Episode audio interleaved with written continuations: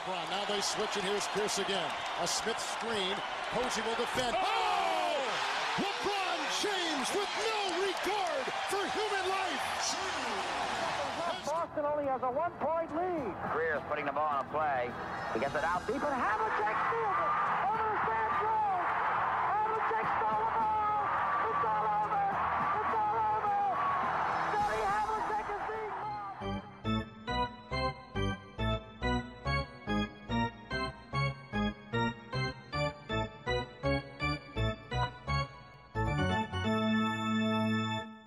Olá, Quedas. Olá, tudo bem? Tudo bem? Estamos aqui a gravar numa segunda-feira ao final da tarde, véspera dos primeiros jogos da NBA. No final da semana passada falámos sobre as 15 equipas do Oeste. Agora vamos falar das 15 equipas do Oeste. Assim, um primeiro desafio antes de falarmos individualmente eh, com palpites também.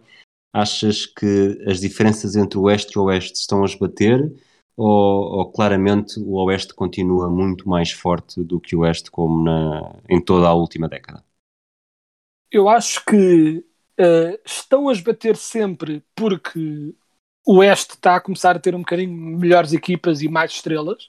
Portanto, está sempre a esbater-se um bocadinho, mas este ano esse esbatimento nota-se ainda mais porque tens algumas falhas gritantes em algumas das equipas mais fortes de, do Oeste, o que faz com que eu olho para este Oeste e não vejo aqui tantas equipas que sejam muito melhores do que as melhores equipas de, de este. Percebes? Tipo, de um modo geral, vejo aqui um razoável equilíbrio. Acho que o Oeste, de um modo geral, continua um pouco mais forte, mas não muito mais forte. Francamente, este ano, pessoalmente com, com os Nuggets e os Clippers assim um bocado mais abaixo e os Warriors para já sem Clay, acho que está, pelo menos neste início de temporada, bastante ela por ela. Portanto, a mediana, isto juntando aqui coisas que aprendemos há mais de 20 anos, a mediana é, é capaz de ser eh, mais equilibrada do que nunca. Sim, sim, sem dúvida, sem dúvida. Vamos começar então por ordem alfabética também. Como primeira equipa é os, os Dallas Mavericks, que têm muito provavelmente um dos principais candidatos a MVP. A questão é, têm muito mais do que isso? Hum, tenho a dizer que eu ano passado cometi o erro de ter uma enorme confiança no sucesso imediato dos Mavericks com o Luka Doncic a liderá-los. Uh, falámos várias vezes sobre como ela tinha no Fantasy e tudo isso. E aparentemente não aprendi a lição, porque vou voltar a fazer o mesmo. Eu acho que com o Tim Hardaway Jr., pessoalmente pelo que mostrou nos playoffs, cada vez mais confiante no seu papel na equipa, ou seja, não apenas mais um wing, mas o principal wing, o principal marcador de pontos a seguir ao Doncic, e com, esperemos, o Porzingis um pouco, com um pouco mais de saúde constante e a assumir o seu papel não só com mais assertividade, mas também com menos complexos, eu tenho esperança que este ano os Mavericks vão ser um pouco melhores. E tenho também a ideia que depois da experiência falhada do Jason Richardson, que o Reggie Bullock será um fit melhor no que eles precisam, naquele wing extra que eles precisam para mais defensivo, para compensar as debilidades QB de Hardaway e do Doncic, juntamente com o Dorian Finney-Smith. Eu acho que eles vão ser um pouco melhores. A minha única grande hesitação, a, a, grande razão que me faz não ser ainda mais confiante no sucesso dos Mavericks este ano, com o Luka Doncic, obviamente, cada vez melhor e a ser melhor ainda do que já tem sido, é que, pronto, o facto de ter o Jason Kidd como treinador não me inspira muita confiança, mas estas minhas previsões é mais que eles sejam bons apesar do Jason Kidd e não por causa dele. Alguma vez uh, achaste que o Jason Kidd sairia de Los Angeles sem ser treinador principal dos Lakers?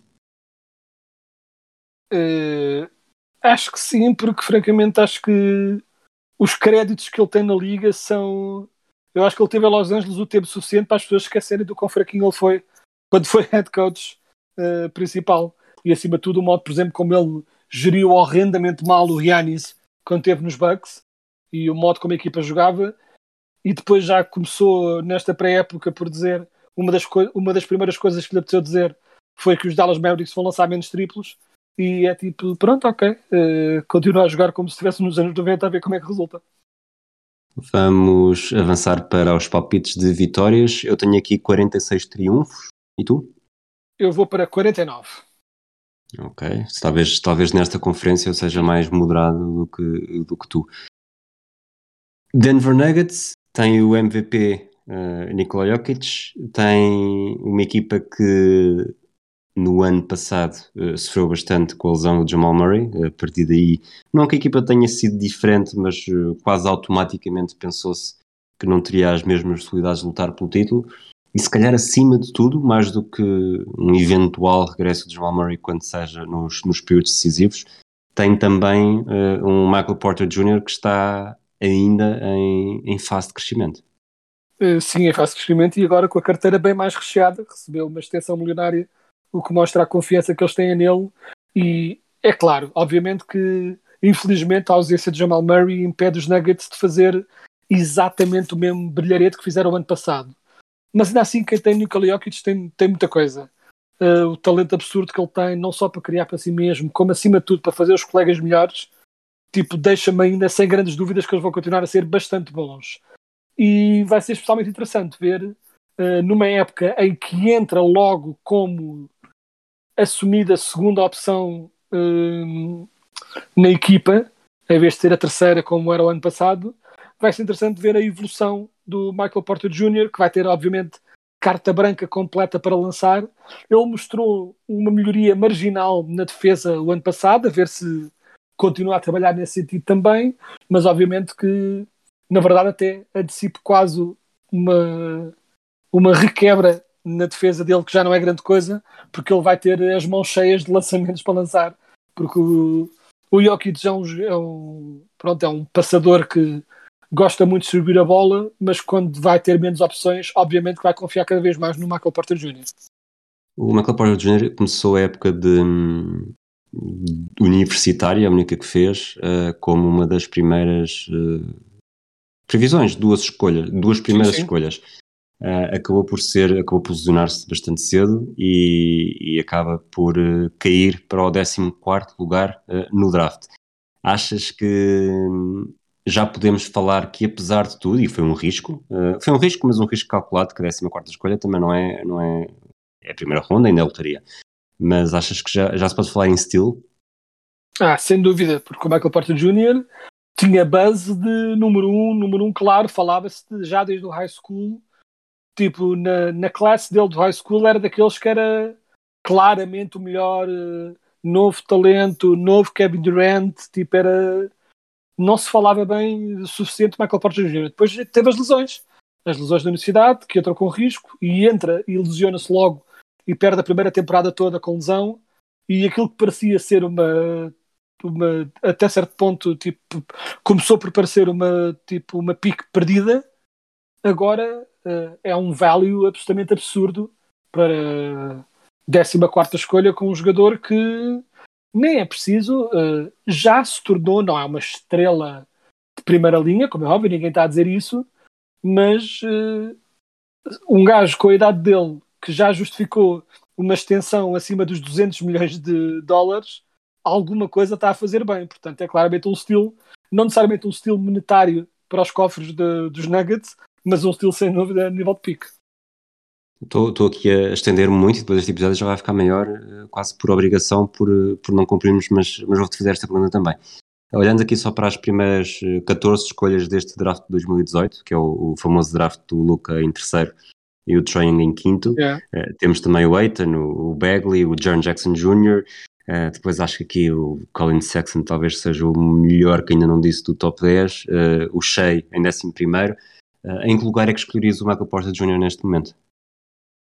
de melhor este... jogador. Não necessariamente no draft, porque no draft lá está, se ele estava lesionado e se vinha de uma época depois de uma lesão longa, haveria sempre o risco. Mas neste momento, se se, se refizesse o draft hoje, sabendo já o que eles são hoje, onde é que o colocarias?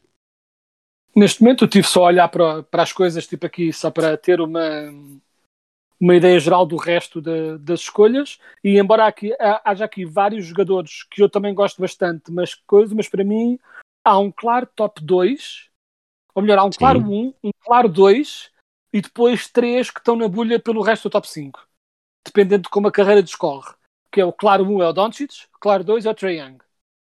Uh, depois, entre entre Michael Porter Jr., Shea Gildas Alexander e DeAndre Ayton, uh, acho que é um bocado talvez coloque o Shea a terceiro por gosto pessoal, mas é um bocadinho ela por ela. Esses três é, são todos jogadores com muito talento para dar nesta NBA, também depende de onde estão e do que lhes pedem para fazer, mas tipo, é um top 5, aliás, bastante forte. E este draft, uh, claro que também tem aqui alguns tiros ao lado, como é óbvio, há sempre, mas há aqui muito talento interessante neste draft, é daqueles que não sei não se no futuro não vamos falar como um daqueles drafts sabe, do panteão, com muitos jogadores bons aqui, só estes cinco que eu disse têm potencial para serem todos estrelas.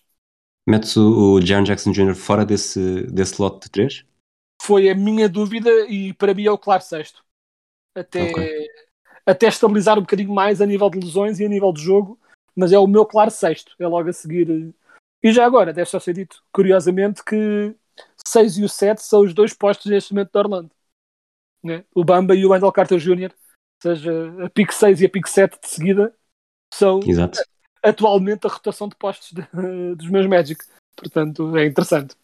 Para fechar os. Sim, sim, estava só a dizer, e o Michael Bridges também é bom, gosto muito do Kevin Herder. Eh, este draft está bastante interessante, tem aqui muita coisa boa. Para fechar eh, o capítulo Nuggets, apesar desta, desta grande escapatória que fizemos aqui, eu dou 47 vitórias, portanto aposto no mesmo número de vitórias, apesar de serem mais 10 jogos do que na época passada. Eu aposto em 45. Acho que, pelo menos na temporada regular, vão acusar um bocadinho mais o toque das growing pains da falta do Jamal Murray, embora 45 não é vergonha nenhuma. Como é óbvio. Golden State Warriors, achas que este vai ser o ano do regresso? Apesar de não ver Clay Thompson, acredito que talvez até ao, até ao Natal eh, possa reaparecer. Provavelmente também vai retirar a pressão ao James Wiseman, que continua a ser um grande ponto de interrogação, mas o Curry sozinho continua a fazer muita diferença eh, na NBA hoje em dia.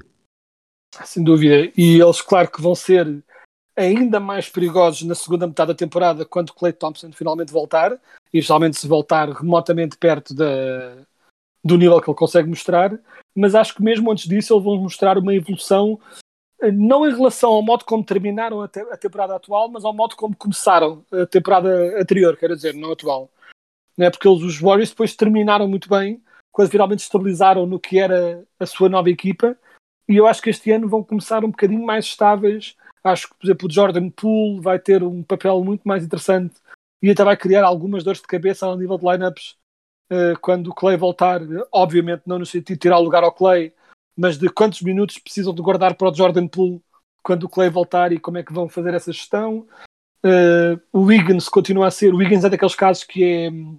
Se não fosse a pique que foi e o contrato que tem, seria muito menos criticado. Porque o- a questão é que o Wiggins é um excelente role player, um excelente, um clássico Tobias Harris desta vida, alguém que nunca vai ser a principal estrela de uma equipa, mas que dá sempre jeito de ter na equipa, defende bem, ataca bem, marca bem pontos, está cada vez melhor a passar, ele faz tudo bem um pouco.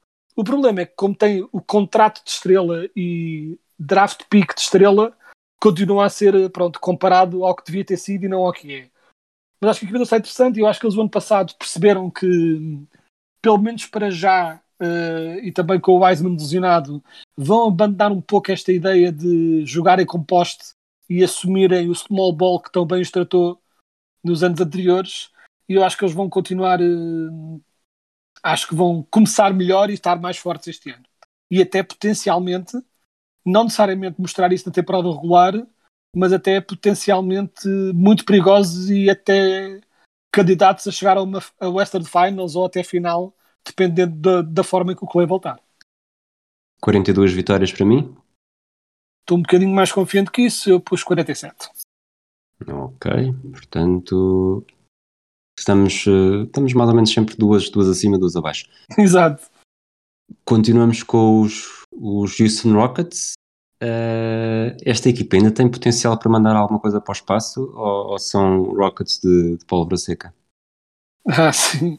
São, são aquelas imagens deprimentes de quando o foguetão não, não arranca e fica tombado na estrutura de forma deprimente. É um bocadinho, é um bocadinho o que eles parecem, mas também não existem quais- quaisquer expectativas de vitórias por parte dos Rockets este ano. Eu- o grande objetivo deles, eles não podem, é daquelas cenas que não se pode dizer abertamente, mas o grande objetivo deles é continuar a perder jogos e tentar ter uma novamente uma pica alta no draft. Isso não quer dizer que não haja pontos de interesse para esta temporada. Agora vai ser giro, vai ser giro ver o que é que será uh, ver Kevin Porter Jr. agora definitivamente com as rédeas do ataque nas mãos.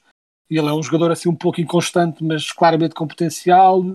Vai ser interessante ver também o modo como o seu jogo irá combinar com o do, né, com o do rookie, o Jalen Green, uh, ultra atlético, e não sei se viste, andei a circular um, um vídeo dele a apanhar um passe que alguém decidiu mandar para como se fosse para o Boban Marjanovic e o Jalen Green voa no ar para apanhar o passe, parecia o Odell Beckham a apanhar um, um catch.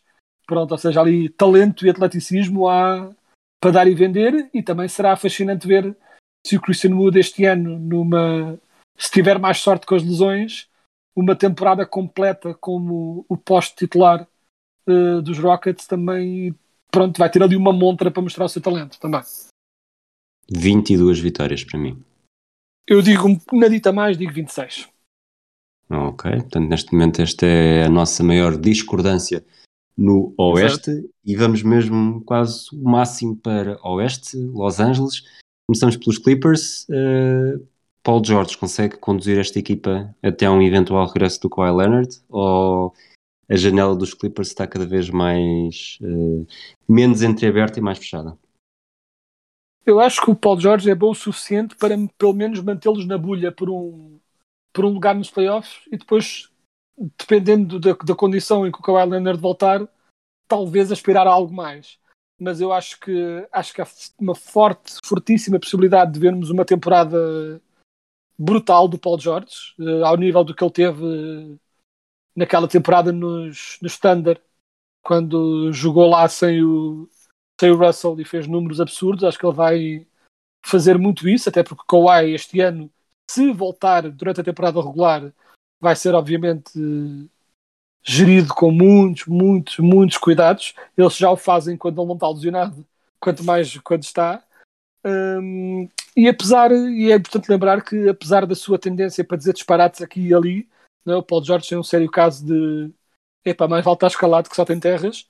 Mas a verdade é que, para além disso, ele é um jogador incrível, capaz perfeitamente de ser o melhor jogador e um líder de uma equipa que depois tem bons role players, jogadores veteranos com experiência, uh, para tentar aspirar a um lugar nos playoffs.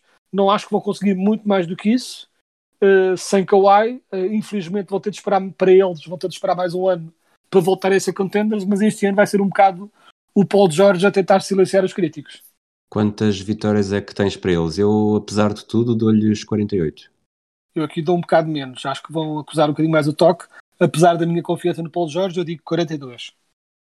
Ok, portanto, mais uma vez fazemos a maior diferença. Vamos para, outro, para a outra equipa do Staples Center, uh, que tem, além da sua grande dupla, uh, LeBron James Anthony Davis, uh, chegou Russell Westbrook. Uh, há jogadores que seriam excelentes se estivéssemos a falar de 2011, mas estamos a falar de 2021. Achas que os Lakers estão mais fortes do que no ano passado, mas mais fracos do que há dois anos? Uh, talvez mais fracos do que há dois anos, mas é difícil de dizer. Eu acho que é uma equipa este ano recheada de dúvidas. É uma... Toda esta época dos Lakers é uma época de questões não é? Como é que o Westbrook, Westbrook vai reagir a ter de, pela, se calhar pela primeira vez na, na, sua carreira, ceder de vez as rédeas da equipa em que joga e não ter a bola sempre nas mãos? Como é que os múltiplos veteranos que compõem a grande maioria do plantel vão reagir a ter de jogar eh, mais minutos, se calhar, do que aguentam nesta fase das carreiras? Porque vai estar a pedir muito de jogadores já com muita quilometragem naquelas pernas o que fazer da potencial hecatombe que poderá, que poderá bem ser a defesa dos Lakers este ano que tem tudo para ser uma desgraça completa. Isto é. São dúvidas válidas, mas por outro lado, depois da primeira pensar que quem tem LeBron James e Anthony Davis continua a ter muito. E se as lesões não interferirem, que é um grande se, mas não obstante, uh, os Lakers continuam a ser um dos favoritos ao título, uh, principalmente se Davis conseguir, uh, por virtude do seu talento e de assumir, como tem sido noticiado, a tarefa de ser o poste e o líder da defesa, uh, se ele jogar ao seu nível e tiver não lesionado, o resto da equipa conseguirá aguentar-se suficiente no ataque para ser uma equipa pronto, bastante candidata, porque Russell Westbrook vai ter um pouco menos estrelato e um pouco menos de bola nas mãos, mas com todos os defeitos que eu lhe aponto, e o Russell, Westbrook, o Russell Westbrook tem os seus defeitos, mas continua a ser um excelente jogador e, e esta equipa continua a ter talento muito interessante, pessoalmente no topo. Eu achava que estes Lakers eram uma boa equipa para playoffs no, no primeiro ano da dupla James Davis. No ano passado pareceu-me que era mais uma equipa para a fase regular do que para os playoffs, quando chegaram o Schroeder e o Montrezl Harrell. E este ano parece-me, talvez, dos três anos, aquela em que está mais equilibrada para atacar as duas frentes. Também por isso, dou-lhes um palpite de 58 vitórias. Ah, voltamos a equilibrar a, a, a grande diferença. Eh, eu não estou tão confiante, até porque acho que eles vão descansar muito este ano, vão estar com os olhos completamente focados nos playoffs e digo eu que vão ter 52 vitórias. Ok, temos aqui umas boas, umas boas diferenças que até dá jeito para depois tornar o jogo mais, mais interessante. Exato. Vamos recuar, recuar a este, uma das equipas mais a este da Conferência Oeste, os Memphis Grizzlies. Uma época marcada, digo eu, pelo regresso do Jaron Jackson Jr., já falámos aqui há pouco. Um, foi a minha escolha no draft, portanto estou aqui com, com um olho também especial uh, de volta dele, uh, além do Jamarant também, uh, que se calhar já foi mais bem visto do que no final da temporada passada. E depois tem tanto o, o Dylan Brooks como o Desmond Bain que tiveram, já tiveram momentos bastante interessantes, obviamente não são grandes estrelas, mas acabam por complementar depois também com o Steven Adams este 5 inicial, ou um possível 5 inicial dos Grizzlies, de uma equipa que tem potencial para o futuro, mas ainda assim parece continuar a faltar alguma coisa. É, sim, eu acho que de uma forma ou de outra estejam com um plantel de veteranos estáveis ou com jovens a evoluir, os Grizzlies parece que arranjam sempre forma de estar com o registro de vitórias a, a rondar 50%. São sempre bons, nunca, eles nunca fazem um rebuild total e nunca fazem, mas também nunca são candidatos ao título, estão sempre ali um bocadinho a meio. E acho que este ano vai ser muito semelhante. Estou curioso de ver como é que reagem à perda do Jonas Valanciunas, que oferecia skills mais completas do que o Steven Adams. Eu acho que o Steven Adams é bem possível que tenha um descimento da cadeira da, da carreira, quero dizer, ao lado do Jamorant, uh, mas pronto, não, não, é, não oferece a mesma energia e o mesmo talento ofensivo acima de tudo do que o Valanciunas. Desculpa, rejuvenescimento mas... da cadeira seria o oposto do que aconteceu com o Salazar? Sim, esse foi um uh, apodrecimento da cadeira. Muito bem-vindo. Que aconteceu com o Salazar. Mas coitaditos, tipo, não merecem, não merecem essa comparação. uh, mas, uh, mas sim, as voltas agora. Trocaste umas voltas com. Não estava à espera de ter uma reflexão ponderada sobre uh, a exceção do fascismo em Portugal no podcast da NBA, mas também uh, se falamos de anti-vaxxers e de se falamos de ciência médica, por que não falar de geopolítica também? Acho que nós somos versáteis para falar um pouco disso tudo. Uh, e depois, fazendo o segue mais guinante da história da humanidade, concordo contigo que os Wings uh, do, dos Grizzlies são interessantes. O Dylan Brooks, o Desmond Bain, são jogadores que eu estou muito curioso de ver como é que evoluem, como é que continuam a evoluir. São jogadores com potencial tanto defensivo como ofensivo. O Dylan Brooks tem de aprender é que uma coisa é mostrar a intensidade defensiva, outra coisa é arrancar orelhas à dentada quando defende, que é um bocadinho o problema dele ainda, é um bocadinho agressivo demais, mas estou muito curioso de ver se finalmente o Jaron Jackson tem uma época com menos lesões e se finalmente concretiza o potencial uh, que tu e eu e muitos uh, lhe têm apontado desde que chegou à Liga, até porque no papel ele é daqueles jogadores que é perfeito para a NBA moderna, não é? Um defensor do aro que lança muito bem de triplos, apesar do lançamento esquisito. Uh, o potencial dele é esse, mas, eles, mas esta equipa, uh, para dar um salto para além do mediano que são, tudo depende do que acontece com o Jamarant. Uh, de, né, de, que mais níveis é que ele tem para subir. Para já, eu continuo a achar que eles vão estar ali um bocadinho a meio, a meio termo, chamamos assim. Eu dou-lhes 40 vitórias. Ah, que bonitos. 40 vitórias para mim também. Acho que é a primeira vez. Vai... É a primeira vez que acertamos em cheio na, na mesma. É mesmo. Avançamos da equipa do Dylan Brooks para a equipa do Patrick Beverly, Minnesota Timberwolves.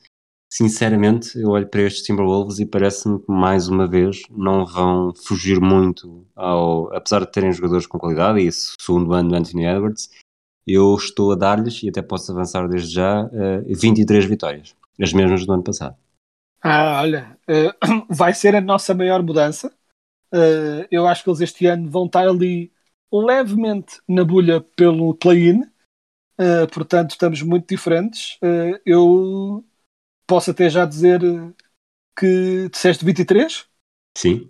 E aí eu disse eu estou com 36. Portanto estamos muito diferentes nesta. É de longe a maior diferença desde das duas conferências. É, mais do dobro da segunda maior diferença.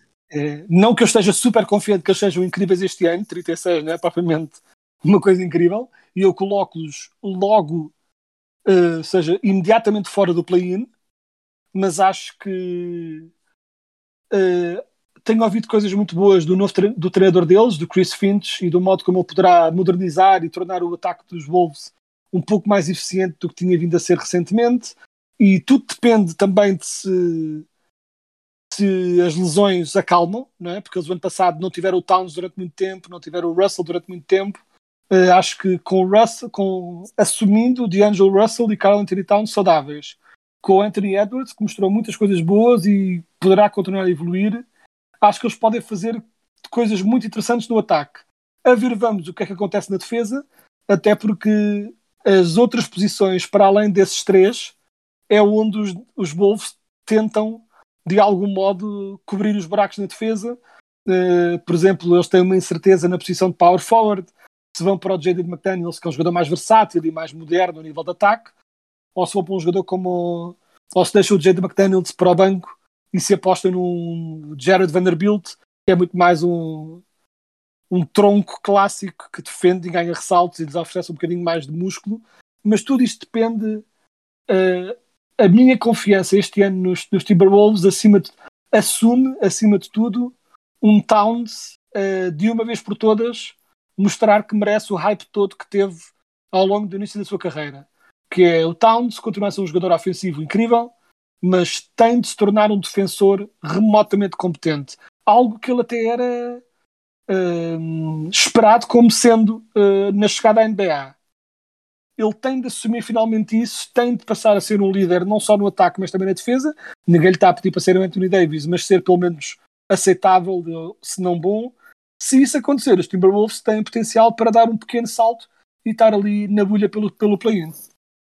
Muito bem, vamos então avançar para a próxima equipa, os New Orleans Pelicans. Zion continua à espera de, de, uma verdadeira explosão. O Brandon Ingram também lhe adivinhamos mais potencial do que aquele que já demonstrou até agora, pelo menos de forma mais eh, sustentada. Uh, achas que é muito por aqui que vai andar eh, qualquer possibilidade futura dos Pelicans? Acho que sim, mas é, é uma equipa que me mete pena, porque é mais um ano da NBA, mais um ano de disfunção e incertezas para os Pelicans. Tipo, é um bocadinho absurdo que apenas dias antes da temporada começar é que o, G, o GM dos Pelicans, o David Griffin, se lembrou de anunciar que o Zion, que o Zion Williamson tinha, sido, tinha feito cirurgia uh, e que não ia começar a temporada, uh, até porque ele apareceu pronto, com algum excesso de peso um problema que é recorrente consigo, mas mais ainda por não poder treinar, mas é um bocadinho bizarro. Uh, não é bizarro, obviamente, né? quem quer vender uh, League Passes e Season Tickets uh, não quer dizer que o Zion Williams não vai jogar no início da temporada, mas seja, voltam a começar sem o Zion. O potencial do Zion é continuar a ser sem limites, porque mesmo com todos os problemas físicos que ele tem tido neste início de carreira, ele quando joga basicamente é o jogador mais eficiente no low post desde, desde o Shaquille O'Neal e tem números melhores ainda, por bizarro que possa parecer, do, Shaquille, do que o Shaquille O'Neal de, debaixo do cesto. Ou seja, é um jogador eh, completamente dominador uh, ali, tipo, naquela zona do garrafão, uh, não só pela sua força bruta, mas também pela sua finesse no ataque ao cesto. Só que pronto, temos de começar a ter alguma estabilidade de saúde do seu lado e o resto do plantel é um bocadinho estranho, porque eu gosto de Valanciunas, eu gosto do Brandon Ingram, há potencial em jogadores como, por exemplo, Nickel Alexander Walker. É tudo jogadores que eu gosto, mas continuo a sentir que é um bocadinho uma equipa sem rumo. Ou seja, que tem talento suficiente para ter algumas vitórias, mas ainda não parecem, tipo, não encontrar, não ter encontrado o seu rumo e considerando como as coisas funcionam na NBA moderna, tarda nada começam a ter de fazer um risco a sério sob risco de, de perderem o Zion Williamson pouco depois de o terem conseguido. O meu palpite é 35 triunfos. Eu vou para um bocadinho mais do que isso, mas 38. Portanto, voltamos a, a aproximar-nos depois daquele, daquele grande estalo. Yeah. Oklahoma City Thunder, a equipa que continua a ser conduzida pelo Shea, que tem Besley, Josh Giddy, jogadores que provavelmente vão, vão animar algumas noites para nós de NBA mas que muito possivelmente estamos aqui a olhar para uma equipa que está a olhar já para, para junho do próximo ano, mas não para as finais. Sim, sem dúvida. Uh, como tu disseste, há aí jogadores, uh, eles têm talentos jovens interessantes. Uh, o Darius Basley é interessante, o Josh Giddy é interessante, até jogadores como o Alexei Pokushevsky, o, o Lou Dort, são todos jogadores jovens que eu tenho algum interesse em ver vão ter um bocadinho, voltar um bocadinho na montra este ano, não é? Tipo, vão ter mais minutos do que seria normal terem e vão tipo, ter oportunidade para mostrar o que conseguem fazer. E nesse aspecto é interessante para nós, nerds NBA, que não gostamos de ver só as estrelas e também gostamos de ver assim essas novas pérolas a surgirem, mas obviamente que o destaque é o Gilles Alexander, que já é um excelente jogador e terá mais uma temporada para continuar a evoluir e a mostrar o seu talento não é? Ele recentemente assumiu-se como o Black Steve Nash, que é assim uma achas comparação. Que achas que ele está a ser prejudicado por. Ele fez uma excelente primeira temporada nos Clippers, uh, numa equipa boa, uh, aprendeu muito com o Chris Paul na segunda temporada e agora parece que está a passar as passas do Algarve numa equipa em que é como se fosse aquela primeira escolha do draft que vai haver uma equipa tão má, tão má, tão má que parece que é ele e mais ninguém, e ele que teve, até teve uma, uma entrada na NBA com teve bons batismos, bons padrinhos, mas agora está um bocadinho abandonado. Achas que isso de alguma forma poderá prejudicar a sua evolução ou neste momento isso já não se põe em causa? Eu acho que depende, porque, por exemplo, aquele início mais como role player foi bom para ele, para tipo, ter um, um né, pronto, para ser uh, mentorado um bocadinho ao início e evoluir como jogador.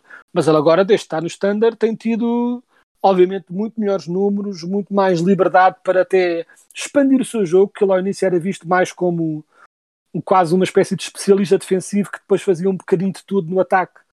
E ele tem mostrado no standard que tem potencial para ser muito mais do que isso, um jogador para marcar 25 eh, pontos por jogo, vários ressaltos, várias assistências, ou seja, com potencial de estrela e potencialmente até de estrela número 1, um, mas obviamente que vai ser um bocadinho testar a paciência dele para estar a fazer uh, né, estatísticas vazias. Se calhar ele até pode apreciar ter eh, as bolas, não, os lançamentos todos para ele e poder fazer números brutais e não ganhar nada. Duvido, não parece que seja esse tipo de jogador que ele é. E depois ele vai esta temporada querer, obviamente, mostrar que é uma estrela, mostrar que é capaz de juntar uh, o seu talento também a conduzir a equipa a vitórias mas o problema é que está numa situação ingrata porque ele, quase que ele terá de ter cuidado de ver se o seu jogo não contribui para demasiadas vitórias, sob medo de lhe aparecer uma lesão misteriosa à meio da temporada para os standards não prejudicarem a posição no draft. 21 vitórias, digo eu, menos uma do que o ano passado e menos 10 jogos? Eu digo 24. Ok. Portanto, metes, o, metes com menos vitórias do que os Rockets, tal como eu. O que. Exato, sim, sim. Dito visto assim, ok.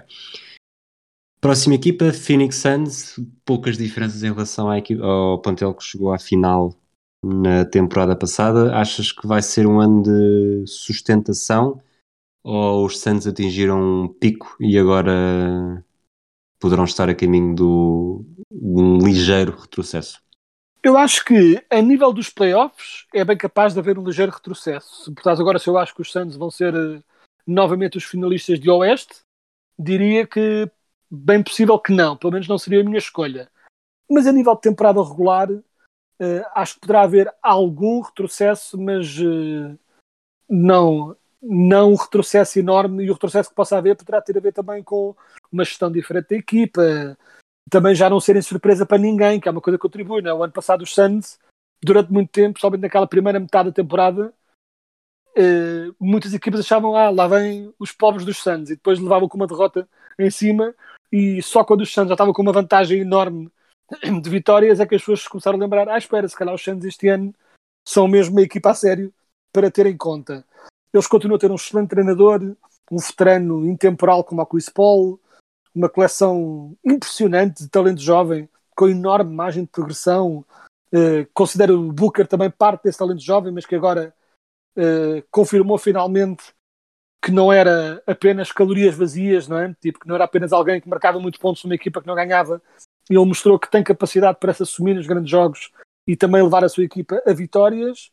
Um, e que se pode eventualmente este ano até ter a ver um bocadinho. Né? O ano passado houve naturalmente, por respeito quase, uma reverência do Devin Booker ao Chris Paul e ele quase que sublimou o seu papel na equipa para acolher o Chris Paul e ser tudo mais uma pronto, e ser tudo mais fluido, mas acho que este ano há uma forte possibilidade de até por gestão de esforço do Chris Paul e tudo mais, de haver um novo reacender das responsabilidades do Booker e de, tipo, e de ele ter uma época, não que eu tenha tido uma época mau ano passado, longe disso, jogou muito bem, mas assim, assumir-se de novo uh, como assumir-se como o melhor jogador da equipa, porque ele ano passado, ao longo dos playoffs, jogou muito bem, mas estava sempre um bocadinho uh, atrás do Chris Paul a nível de quem é o grande responsável por esta run, mas acho que este ano pode haver um bocadinho essa passagem de testemunho e um assumir em definitivo do Booker como estrela número um de uma equipa candidata ao título. 54 vitórias? Eu digo 51. Ok. Agora, próxima equipa. Antes de dizer o nome da equipa, uh, deixa-me desafiar-te a ver se esta é uma boa uh, descrição. Loucura é fazer sempre a mesma coisa e esperar resultados diferentes. Sim, é obviamente a descrição uh, dos nossos Portland Trailblazers que desse-lhes crédito, lá continuidade eles têm, né? Tipo, pronto, né? Estamos a falar de continuidade. Eles Tem um piano numa tecla, mas tocam é, muito bem. Só que é, o problema é, eu até tinha escrito aqui nas minhas notas, que é os Blazers são simultaneamente uma equipa muito previsível e quase impossível de prever. Porque são muito previsíveis, porque o plantel é essencialmente o mesmo, mudam algumas cadeirinhas de, no fundo do plantel, mas pouco mais. Mas ao mesmo tempo nunca sabes a cada temporada se vai ser daquelas temporadas em que eles jogam super bem e o Lillard leva-os a vitórias e nós achamos que eles vão ser candidatos ao título e depois vão ser abaixo nos playoffs, ou ser daquelas temporadas em que tem toda a gente lesionada e mal chegam aos playoffs se é que chegam e não tem hipótese nenhuma, ou seja, é tudo muito incerto. Uh, claro que uma equipa que tem Lillard, McCollum e até o Nurkic se estiver com saúde este ano vai ter sempre um ataque de topo, mas ao mesmo tempo parece que recentemente continuam consistentemente com uma das piores defesas em toda a liga, mesmo com contratações como o Covington no ano passado ou o Larry Ness Jr. este ano, uh, este plantel não só tem um backcourt que defensivamente é um desastre, por melhores que eles sejam como jogadores, o Lillard e o McCollum, uh, e parece que o facto desse backcourt ser um desastre defensivo faz com que a equipa como um todo nunca consiga defender em conjunto. Há sempre ali um, é sempre ali aquela torneira a verter água que não dá para tapar. E, portanto, é sempre incerto perceber o que é que se pode esperar dos Portland. Porque, por outro lado, eles, quando o ataque está a correr bem, mesmo com a defesa péssima, eles dão luta a qualquer um. E se estás perto nos últimos segundos de um jogo decisivo com o Lillard com a bola nas mãos, isso é sempre um perigo. O Lillard é um dos jogadores mais clutch em toda a liga, se não mesmo, se calhar, o mais. Portanto, a única grande variante este ano, para ver se será um pouco diferente, é que mudaram de Terry Stott para Chauncey Billups e pronto, isso será uma oportunidade de ver se a fraca defesa, a consistentemente fraca defesa dos Blazers é, tem sido uma questão de esquema ou uma questão de falta de talento nesse, nesse sentido. Eu aposto no mesmo número de vitórias da época passada, a 42. Eu aposto uma dita mais, mas 44. Ok, passamos para a antepenúltima equipa do Oeste, Sacramento Kings. Vai ser eh, na minha esqueta em mais 16? É um bocadinho isso. Uh, é os Kings são os Kings, né? É, eu olho para esta equipa e pronto, e é, o De'Aaron Fox é muito bom. Né? O Tyrese Halliburton, quem sabe até se pode vir a tornar uma estrela. Tens o Buddy Hilt, que a qualquer momento pode meter oito triplos. Tens o Harrison Barnes, que é sempre sólido. O Richard Holmes, idem, sólido, competente, um bom jogador para se ter aposto.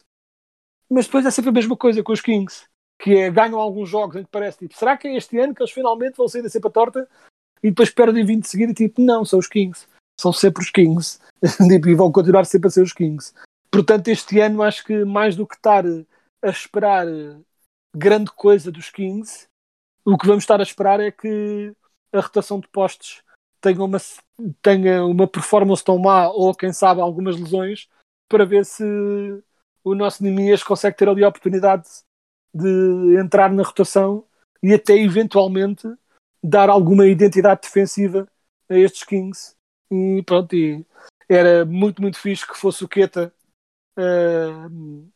a, querer, pronto, a trazer uma mudança de mentalidade nesta equipa, mas pelo menos nesta temporada duvido muito que aconteça.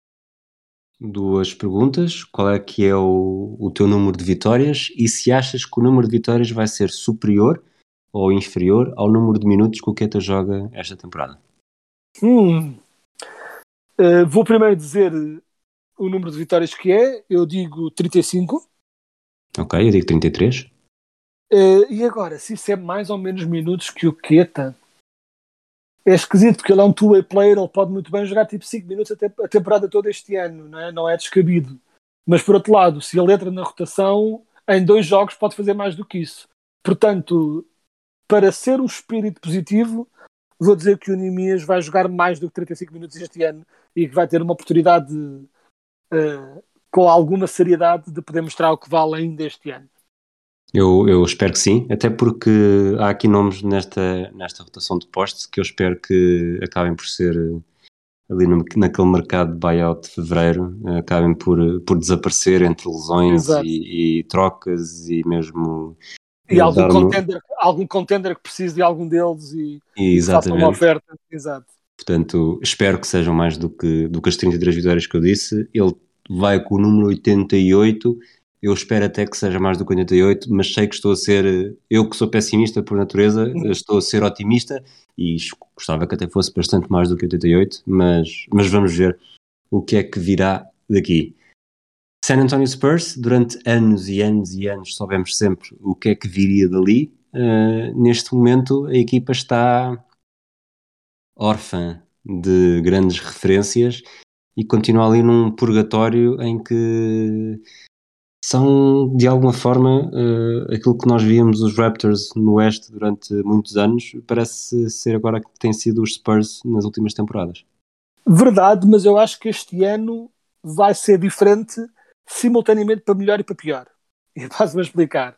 Eu acho que depois de várias temporadas em que os Spurs pareciam estar um bocado a meio caminho entre intenções, como, como estavas a dizer até certo ponto, eu acho que eles finalmente assumiram o rebuild este ano livrava-se de quase todos os veteranos que lhes sobravam no plantel, né? o DeRozan, o Rudy Gay, o Patty Mills, ou seja, todos esses jogadores que eram os reminiscentes de alguma veterania e alguma intenção de ganhar jogos e ir aos playoffs, foram todos mandados embora e este ano quase todo o plantel dos Spurs é jogadores jovens que vão ter minutos de titulares eh, consistentes pela primeira vez. Estou interessante ver, acima de tudo, não é? Aquele trio de de John T. Murray, Derek White e Calvin Johnson são assim aqueles os três mais interessantes que até certo ponto são jogadores relativamente semelhantes, são jogadores que atacam o cesto, que, que são muito versáteis, né? tipo, tanto de John T. Murray como o Derek White são jogadores que tanto podem jogar a point guard como a small forward, o Calvin Johnson a point guard ou shooting guard, o Calvin Johnson também é um small forward, power forward híbrido que faz um bocadinho de tudo, ou seja, neste momento os Spurs parecem ter ali vários canivetes suíços um pouco para tentar uh, ver qual deles é que se assume como estrela. Eu aposto no de John T. Murray, mas vamos ver o que vem daí. Um, mas são jogadores que primam mais por uh, intensidade defensiva, versatilidade ofensiva, capacidade atlética de um modo geral, ou seja, é uma equipa diferente, uh, mais amorfa, mas ao mesmo tempo mais versátil do que os Spurs tinham antigamente.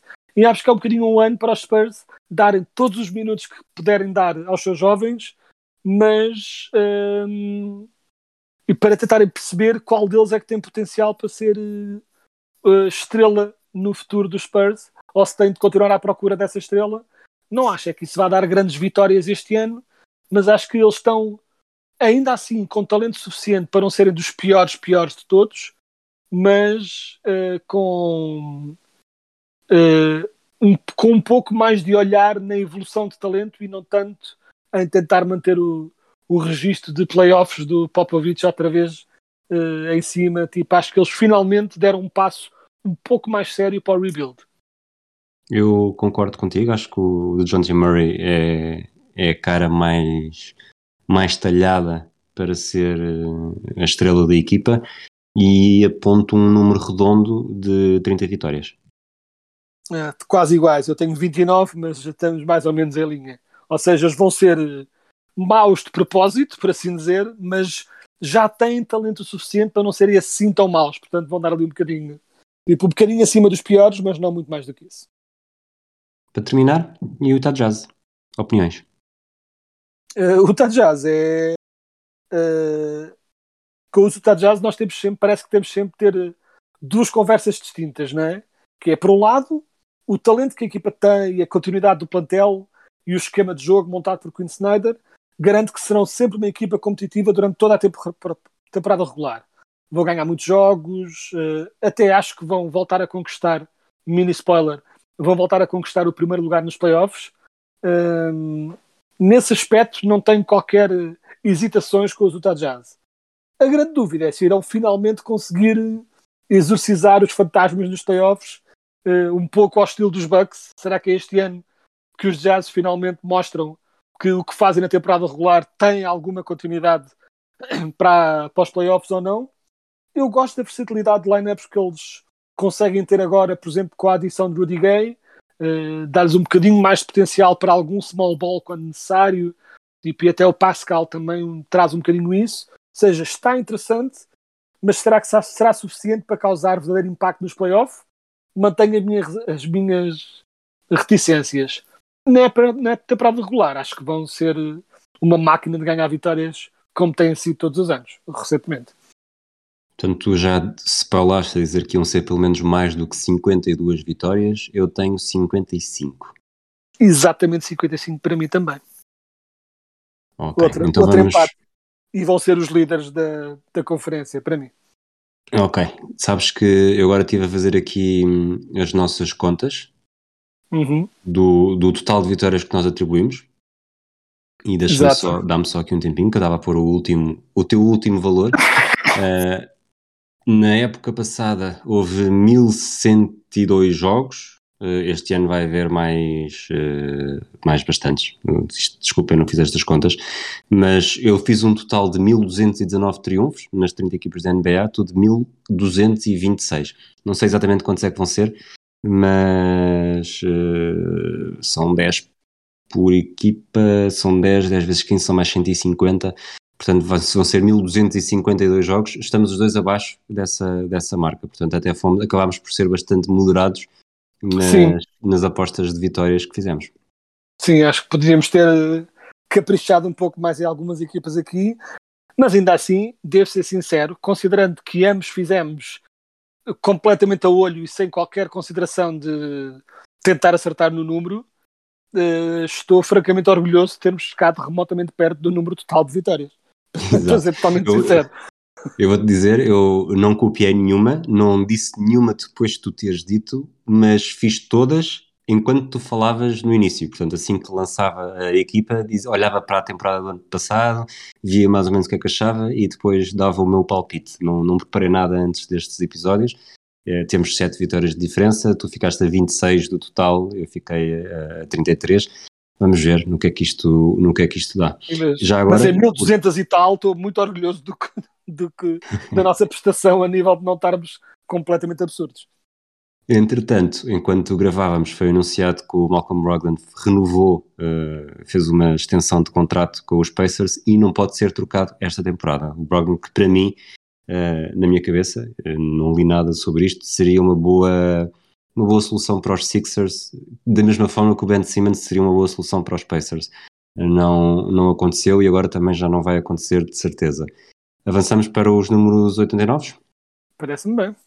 Números 89 na história da NBA houve apenas dois. O Lou Amundsen, quando jogou pelos Cleveland Cavaliers em 2015, e o Clyde Lovelet, ou, provavelmente não se diz desta forma, que está no Hall of Fame e jogou com este número pelos Minneapolis Lakers em 1954. Foi a primeira época dele na NBA, na altura com apenas 8 pontos e 6 ressaltos arredondados. Uh, depois uh, continuou a carreira, chegou a ter épocas ali no planalto da carreira, teve várias temporadas acima dos, dos 20 pontos, acima dos 10 ressaltos, portanto era um, um poste à antiga. Um, não sei se alguma vez tinhas ouvido falar nele, ele acabou a carreira nos Celtics, portanto jogou nos Lakers, jogou nos Celtics, não sei se chegou a ganhar títulos nas duas equipas, mas, mas é um nome que eu até hoje nunca tinha ouvido falar. Também não faço a mínima ideia que ele é e só sei quem é o Lou Amundsen porque é o jogador que eu pensava sempre como uh, o tapa-buracos em cima de tudo o gajo que poderia ser o capanga num filme, numa sequela qualquer do Taken tipo um gajo para levar porrada para fazer de capanga de leste da Bósnia para levar porrada do Liam Neeson tipo, ele sempre teve ar de vilão de de filmes mais do que jogador da NBA e era um tapa-buracos que lá andou durante um bocadinho e pronto, fez pela vida. Uh, custa sempre a dizer que os jogadores são fracos ou bons, porque tipo, obviamente se o Lou Amundsen nos aparecesse à frente metia-nos 100 pontos com tipo com um dos pés abarrado ao chão, portanto é sempre mal é relativo, mas pronto, mas era um role player clássico daqueles de fundo de plantel. Para terminar aqui as, as informações sobre o Clyde Lovelet, um, foi três vezes campeão, lá está, com os Lakers em 54, com os Celtics em 63 e em 64. Foi quatro vezes All-Star, foi campeão universitário em 52 e hum, tem o número 16 retirado nos Kansas Jayhawks e também em 52 foi hum, medalha de ouro nos Jogos Olímpicos de Helsínquia, portanto tem uma carreira que apesar de ser um jogador desconhecido para nós, uh, quem nos dera a nós ter metade disto. É? Sim, sim, claramente era bom jogador, só que era aqueles que passou, mesmo na, nas minhas pesquisas de NBA histórica, né, para tentar aprender um pouco como é que o jogo evoluiu, claramente este nunca me apareceu especialmente à frente. Algo que deve ser dito, não deve sobre jogadores que passam por entre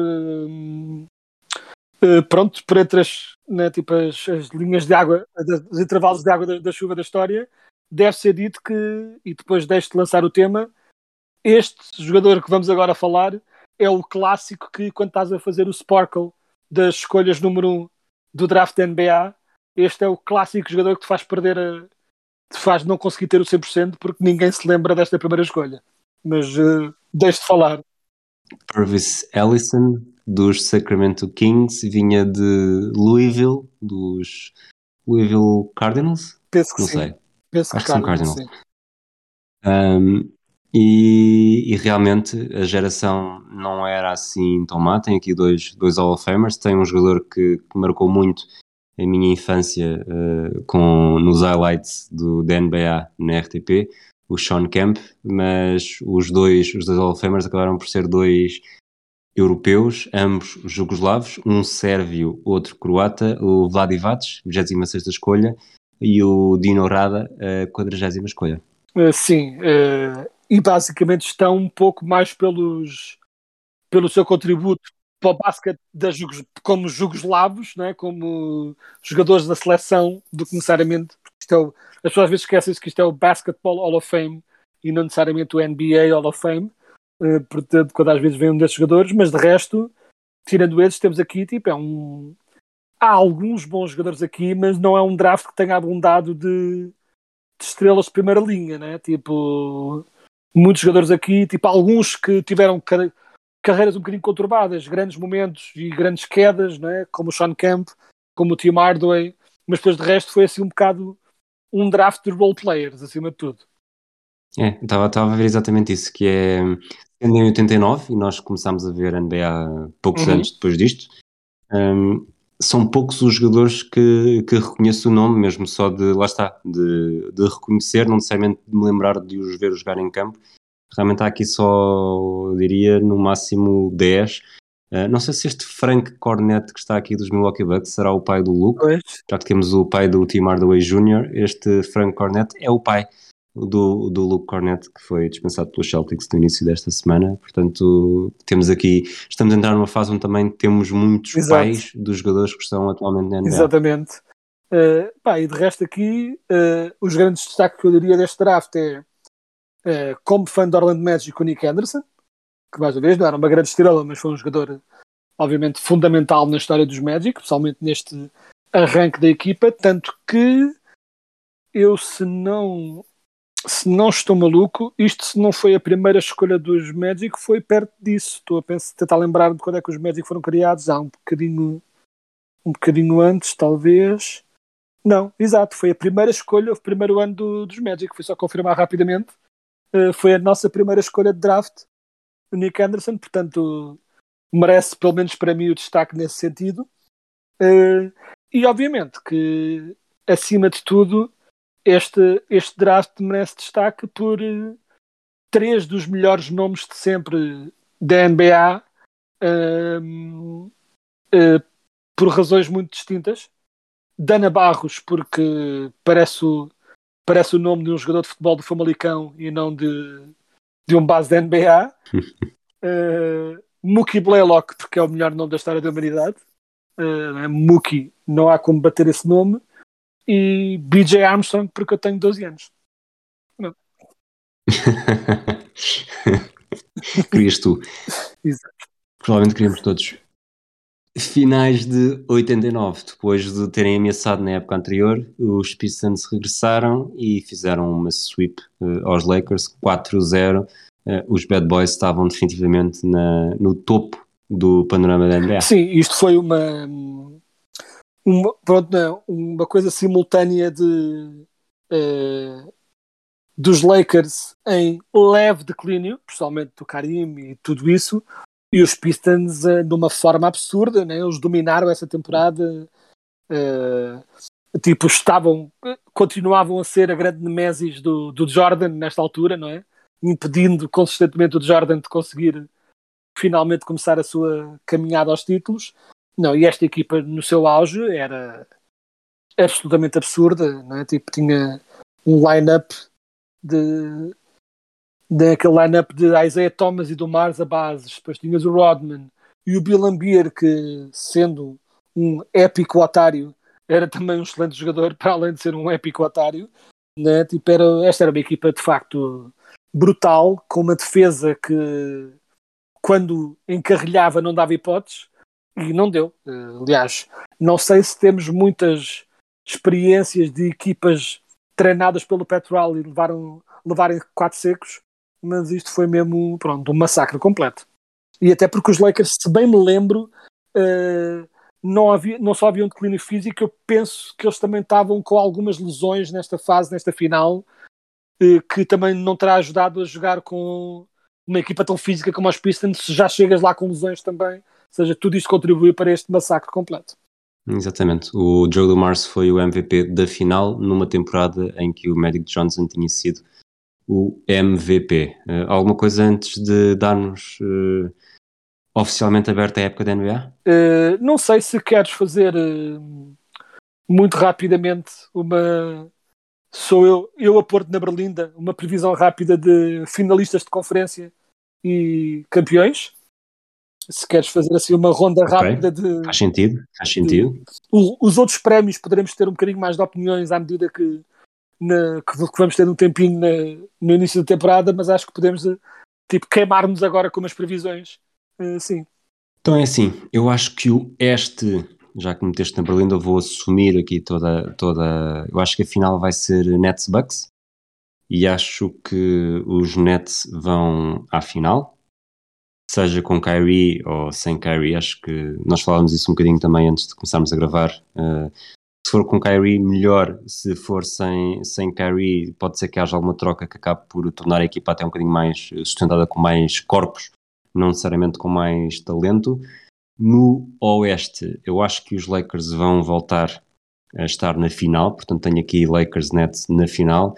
Quem é que joga com os Lakers na final do Oeste? Eu vou para os Denver Nuggets. Uh, nós estávamos quase iguais, isso ia ser tremendamente aborrecido. Eu ponderei seriamente porque acho que os Bucks são a segunda melhor equipa este ano da NBA. Ou seja, eu acho que fossem Bucks ou Nets à final, ganharia este. Estou mais confiante no finalista de este. Mas acho que os Nets, mas concordo, tipo, com ou sem Kyrie, ainda assim prevejo Nets. Pelo menos para já, vamos ver quando chegarmos aos playoffs que modo é que a nossa opinião poderá ter mudado ou não. Mas para já digo Nets também na final. E tal como tu, digo Lakers na final, a perderem contra os Nets, ou seja, Nets campeões a derrotarem os Lakers. Uh, e acho que os Lakers, para chegar à final, vamos uh, mandar assim para o ar um Utah Jazz finalmente este ano, darem um pequeno passo em frente na sua legitimação, mas não o suficiente para, para chegarem à final. Uma final Nets Lakers tem este, este ano, que já, já era uma palpite no ano passado também, a certa altura pelo menos, uh, tem histórias uh, brilhantes para, para narrativas que podem alimentar uma final uh, Westbrook contra Duran, apesar desses é. não serem os principais, quer dizer, o, o, Westbrook não vai ser o principal nome dos Lakers, mas só o facto de estarem os dois numa final um contra o outro vai animar bastante aqueles eventuais dias se isso se confirmar. Já que meteste na Berlinda, com isto eu aproveito para fazermos os palpites para as nossas equipas. Eu acho que os Celtics poderão uh, ambicionar a umas meias finais de conferência. E o que é que tu achas que os Magic vão fazer? Com 23 Magic... vitórias, uh, não muito a dizer, não é? Segundo a minha previsão, acho que vão ser a pior equipa da NBA. O que não é necessariamente mau, é o que é. Uh, mas antevejo que não vão ter a primeira escolha do draft porque Deus odeia o facto de eu não acreditar nele, portanto, coisas boas não me ocorrem. É o que é. Portanto, se tu próprio dizes que vai ser a pior equipa da NBA, mas se quiseres convencer alguém a ser dos Magic e a ver jogos dos Magic esta época, muito rapidamente, uh, três motivos para ver os Magic este ano, ou já nos próximos jogos esta semana. Três motivos para ver os Magic este ano. O Jalen Suggs pode muito bem vir a ser uma estrela, portanto, é interessante ver se haverá esse potencial. O Jonathan Isaac pode muito bem vir a ser um candidato a, melhor, a jogador defensivo da, da liga se finalmente começar a jogar mais do que dois jogos de seguida. Portanto, é também interessante ver o que é que ele nos pode oferecer nesse sentido. E também porque uh, nem tudo pode ser só uh, músicas felizes dos anos 60, não pode estar sempre a ouvir Neil Secada, tens de ouvir também um, uns The Smiths para alegrar a vida, portanto, um pouco de nuvens e tristeza na tua vida é o que dá aquele sal à, à nossa vida. Portanto, a outra a terceira razão é porque para que estar sempre feliz? De vez em quando é importante também ter aquela choradeira no escuro do quarto uh, para soltar as mágoas e ser fã dos Magic é ótimo para isso. A tua vida deve ser muito, muito feliz. Mas sabes que eu, olhando para esta equipa dos, dos Magic, obviamente não estou à espera que façam grandes jogos, ou, ou cheguem muito longe na temporada, mas há aqui uns 7 ou 8 jogadores, e não estou a exagerar, que me provocam algum interesse em ver. O, o Cole Anthony, que já se apresentou um bocadinho, mas uh, consegue dar espetáculo se tiver um dia bom. O Suggs já disseste, o R.G. Hampton acho que também poderá uh, dar um salto em relação ao ano passado. O Michael Fultz é o Michael Fultz, portanto há sempre Sem aquela... Dúvida. O rótulo de ter sido primeiro escolhido do draft e o que é que ele poderá fazer. Uh, o Wendell Carter Jr., eu ainda não desisti dele. Eu acho que, eu acho que ele é um. Pode vir a ser um jogador do estilo do Al Orford e, e é um estilo de jogador bastante interessante. Uh, o Mubamba, que supostamente poderá vir a ter mais minutos este ano, vamos ver o que é que consegue fazer. E também, já desde, desde 2017, que o Jonathan Isaac entrou-me no goto na Summer League e, e, continua sem dar o salto, mas, mas pode ser este ano. E se for, não sei exatamente quantos nomes é que já disse, mas uh, são mais não. do que cinco. Agora, todos juntos, se calhar, não podem não dar um, não é? É, não, a, a questão é, nesse aspecto, eu obviamente também estava aqui a, até certo ponto a brincar, mas a questão é que há muitos jogadores interessantes e até nos meandros da fandom dos Magic há muito entusiasmo para ver o que é que estes jovens podem fazer, porque temos aqui muitos jovens bons e até o Wendell Carter Jr., tipo, há um bocadinho, seja por que razão for, há um bocadinho sempre esta ideia de que ele é um veterano que já se perdeu. O Wendell Carter Jr. é mais novo como o Bamba, tipo, foi escolhido no mesmo ano. Uh, ele não é veterano nenhum, tipo, acabou de chegar à NBA, tem imensos anos ainda pela frente e muita evolução para fazer. E de facto, há muita coisa interessante para ver este ano com os Magic. Não acho é que vá resultar em grandes vitórias. Por exemplo, se os Magic este ano começassem com o Markel Fultz e o Jonathan Isaac saudáveis, aí eu achava que eles iam ser não candidatos aos playoffs, mas se calhar uma equipa daquelas 30 e tal vitórias. Porque começariam logo com a equipa completa e haveria um bocadinho este exercício de continuidade.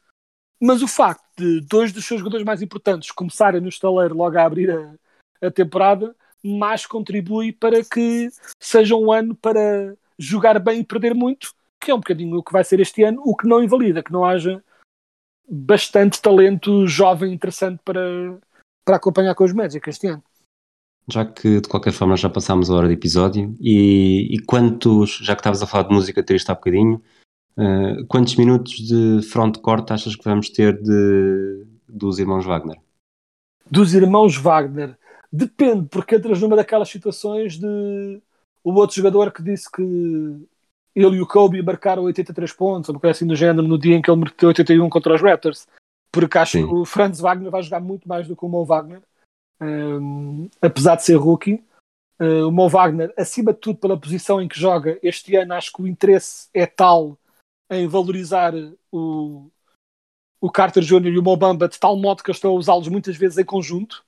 E depois ainda vais ter o Tchuma Okeke, que também vai jogar muitos minutos a power forward. Acho que não vai sobrar muito minuto para o Mo Wagner, principalmente depois então do Jonathan Isaac regressar. Quanto ao Franz Wagner, está ali na rotação para aquele small forward que os Magic continuam a, a, não conseguir bem encontrar. Portanto, eu acho que esse é menino para te jogar tipo assim uns bons aqueles 15, 20 minutos por jogo, ao passo que o Mo Wagner vai ter muitos DNPs e jogos em que joga 2, 3 minutos tanto. Portanto, antecipo, não te consigo dizer o número total porque não vou agora fazer essas contas, mas diria aqueles 15 minutinhos por jogo para o VAG, para o Franz, e para aí na geral, uns dois ou três minutos por jogo para o Mão. Muito bem. Eu digo isto, perguntei isto porque os irmãos Lopes nos Bucks, acho que toda a temporada limitaram-se a jogar 15 segundos ou uma coisa assim, porque normalmente quando entrava um saía o outro. Exato. Para terminar, eh, se nós conseguimos dar todos estes motivos de interesse para a equipa que, o, que tu dizes que ser uh, a pior ou que vai ter o pior registro, é mais um atestado de qualidade esta temporada da NBA que está aí quase a começar. Nós vamos voltar nos próximos dias, não sei se ainda esta semana, acho que não, não vale a pena, mas para fazer as primeiras reações, não necessariamente exageradas, e também o primeiro, os primeiros itens na nossa lista de arrependimentos, não só das coisas que dissemos, mas também das coisas que não dissemos, porque eventualmente pode ser, eu realmente devia ter dito que achava que esta equipe ia ser boa e está a ser boa, ou que este jogador. Portanto, acho que esta primeira semana da NBA é sempre mais entusiasmante do que qualquer outra na fase regular, porque é aquela altura em que parte-se do zero e, e, tudo se está a escrever ainda e aparecem as grandes, as primeiras grandes histórias, os primeiros grandes nomes e tá, se traz sempre mais entusiasmo, até porque estamos também com, uma, com noites mais bem dormidas e acabamos por entrar nesse, nesse, nessa rotina muito pouco saudável, mas que, que acaba por compensar uh, ano após ano. É isso, Exato. É, é isso mesmo. Um abraço a todos e até à próxima. play switch, and here's Pierce again. A Smith screen. Posey will defend. Oh! oh! LeBron James with no regard for human life. Boston only has a one-point lead. Greer is putting the ball on a play. He gets it out deep, and Havlicek steals it.